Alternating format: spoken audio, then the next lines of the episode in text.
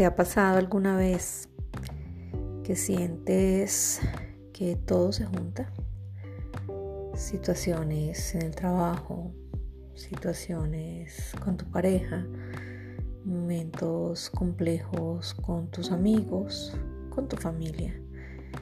Y haces un balance y dices, es que todo me llegó al tiempo. Y empiezas a lamentarte por qué estoy haciendo mal, por qué me merezco esto, por qué a mí. Y nos cuestionamos y nos castigamos muy duro. Y nos desboronamos. A todos nos ha pasado. Particularmente para mí esta semana fue llena de desafíos y aprendizajes. Confluyeron muchas situaciones y me inspiraron. Me inspiraron para hablarte hoy de lo importante que es aceptar, la aceptación. No luchar, evitar juzgar, evitar las culpas y aceptar. Cuando aceptas, ese chip del sufrimiento empieza a bajar. Se siente, obviamente, pero en este momento es donde se debe hacer una reflexión de cómo es mi proceso, esta situación que se me está presentando, la que sea. ¿Qué me quiere enseñar? ¿Qué me quiere mostrar? Si es con alguna persona, ¿qué estoy viendo de mí en esa persona que no me agrada y que debo trabajar? Si me está pasando con alguna situación, esta situación, ¿qué me está enseñando? ¿Qué debo evaluar? ¿Qué debo ajustar? ¿Qué debo soltar? Y empiezas a, a reflexionar sobre si vale o no vale la pena el sufrimiento, si vale o no vale la pena el dolor. Hoy te vengo a hablar de la aceptación.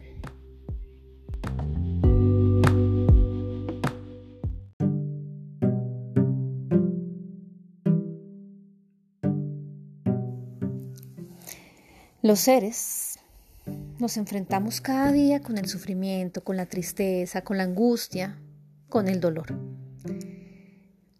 Estos son elementos que están presentes en la vida de todas las personas independiente de donde vivan, de su nivel socioeconómico, de su raza, de su edad.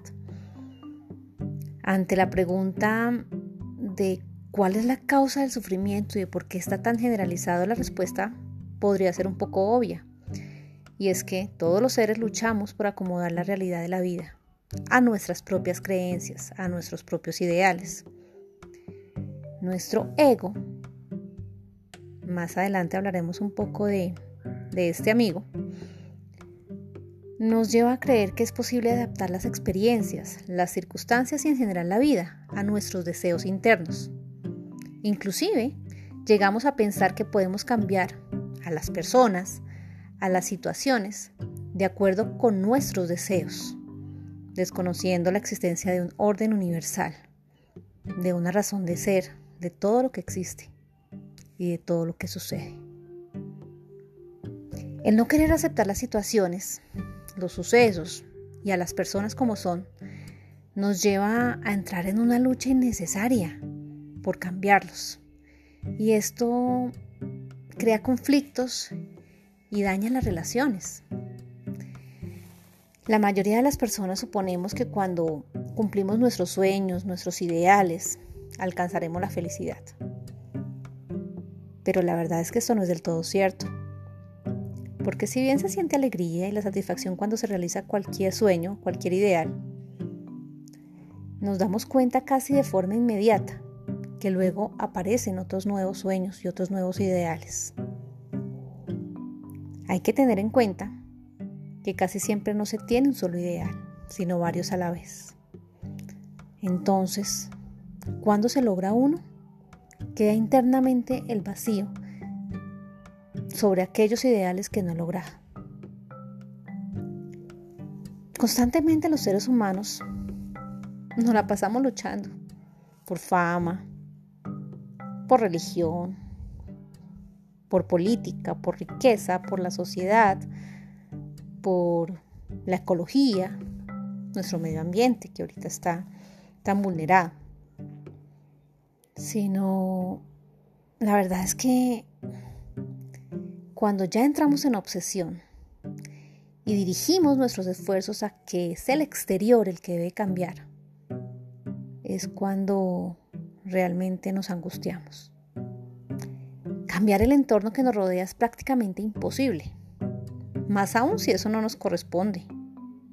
No podemos cambiar las guerras, los conflictos, la injusticia social, la corrupción, los accidentes, las enfermedades, la delincuencia, los males en generales que azotan a la sociedad. Lo que sí depende de mí es lo que está en mi interior. Eso es lo que yo puedo cambiar. Debemos ser conscientes que todo cuanto sucede es estrictamente necesario y solamente depende de mí lo que pueda yo hacer desde mi ser. La lucha, la desilusión, el desgaste emocional y físico, el sufrimiento no son necesarios, pero sin embargo convivimos con ello y en última se vuelven un recurso para nuestro aprendizaje y nuestra evolución. Bendito el ser que sufre, bendito los sufrimientos, porque a través de ellos es que aprendemos a evolucionar. Recordemos que no podemos cambiar el entorno, a las personas, a las situaciones. Lo que sí podemos hacer es transformarnos nosotros mismos. Hoy te invito a que revises la realidad y revises tu realidad. Y tu realidad es diferente de la realidad. Y lo que puedes cambiar es tu realidad. Te habló Ana Daisy Calvo y te invito en este camino a seguir construyendo tu felicidad.